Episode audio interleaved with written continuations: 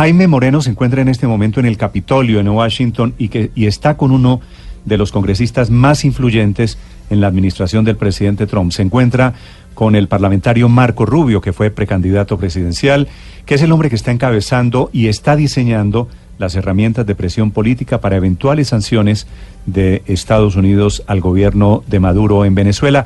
Jaime, adelante con el senador Marco Rubio.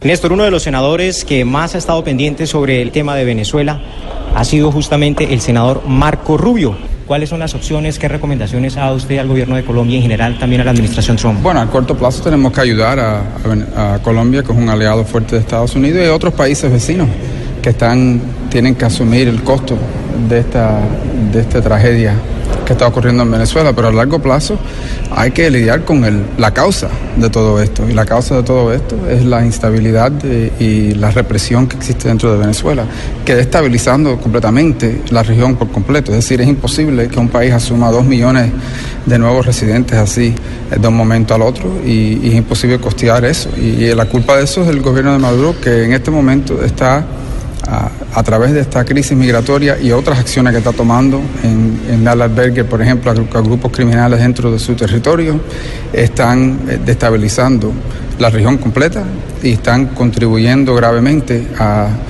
al desequilibrio que existe y realmente son una amenaza a la seguridad nacional y a los intereses nacionales de nuestros aliados en la región y, por eso a los Estados Unidos también. Al ser una amenaza para los Estados Unidos, para la región, ahí se puede estar hablando de una opción militar. ¿En qué sentido? Bueno, yo no creo que eso nunca llegue a eso, ¿no? Porque yo no creo que esa opción, yo no creo que los militares venezolanos, ellos saben que ningún tipo de intervención militar ellos puedan resistir, pero eso yo nunca he abogado por eso. Lo que sí le puedo decir es que los Estados Unidos tienen el derecho de proteger sus intereses y proteger a nuestros aliados en la región. Existe una amenaza a su seguridad y, eso seguirá siendo nuestra, nuestra obligación. Eh, y lo dejaré así, que la gente lea lo que quieran sobre eso, pero esto no puede continuar de la manera que va en este momento.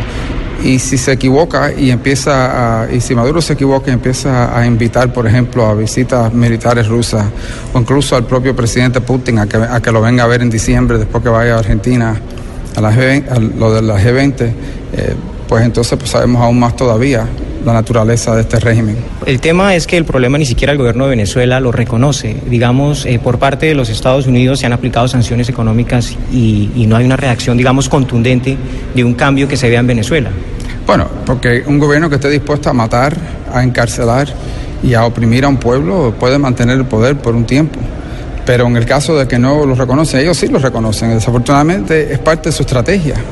Parte de la estrategia de Maduro es de, de destruir la economía de Venezuela, eh, tratar de forzar a que millones de venezolanos que se oponen a él se abandonen al país y eventualmente cuando él ha acabado y destruido por completo la economía venezolana, pues entonces el pueblo depende más que nunca de su gobierno para poder comer y vivir. Y eso es lo que él está, es realmente el plan que él tiene. Ellos están utilizando la hambre y el sufrimiento como una arma eh, política para asumir aún más control sobre la sociedad y el país. Senador Rubio, sobre el tema de Colombia y los cultivos ilícitos, eh, las cifras, como usted bien lo conoce, son muy altas. ¿Qué recomendación tiene usted? ¿Hay que volver a la estrategia anterior de las fumigaciones aéreas? Yo creo que la estrategia que está llevando a cabo el presidente Duque, que fue la estrategia en cual él hizo campaña y fue electo, es la estrategia apropiada y vamos a hacer todo lo posible para ayudarlo. ¿El tema de los drones? ¿A eso se refiere? Yo, yo estoy dispuesto, bueno, obviamente estás hablando de, de, utilizar tecnología específica. Nosotros estamos a favor de seguir apoyando a, a Colombia y específicamente al presidente Duque y a su gobierno sobre el plan que ellos han establecido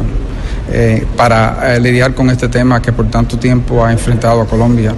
Eh, estoy muy entusiasmado con lo que él ha dicho y de mi parte voy a hacer todo lo posible para ayudarlo.